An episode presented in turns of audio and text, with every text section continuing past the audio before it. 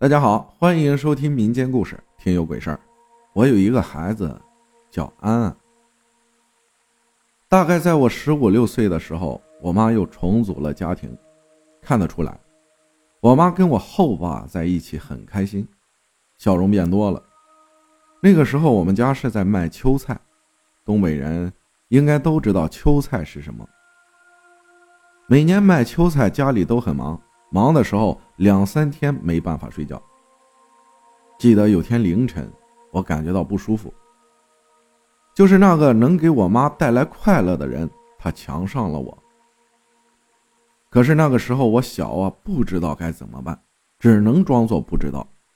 可是没过多久，我怕冷、恶心、吃不下饭，他看在眼里，就偷偷带我去医院。医生检查说是怀孕了，但是月份太小了，打不了胎。在家熬了两个月后，去医院做了手术。做完手术，我自己走出来，我看到他就在门外，给了我几百块钱，让我自己买点吃的。医生配了药，让我回家吃。到家我也不敢让我妈看见。后面陆陆续续又被他强迫，很不幸，我又怀孕了。这次打完胎，我去了我父亲那边。很快，姑姑他们发现了我不对劲，我身体哪儿哪儿都难受。去医院检查，医生说没事配了点药，可是一点用都没有。没办法，我父亲带我去看师傅，就是那种会看事儿的。那个师傅说我打过胎，打了两次，身体不舒服是因为这孩子跟我有缘。两次怀上，两次都是他，我两次都没有要他。师傅说：“第一次他原谅了我，第二次我又没要他，他很生气。师傅应该是会跟他们沟通，因为师傅说你打掉的孩子说了两次找你，你都没有要他，他很生气，他不会放过你，让你大病没有，小病不断。我求师傅，让师傅帮帮我。我知道这孩子跟我有缘，可是我两次都不能要他。我告诉师傅。”让师傅跟他说：“妈妈现在没能力要你，以后妈妈要孩子一定会要你的。”师傅把我的话原封不动的告诉了那个孩子。值得高兴的是，孩子同意了。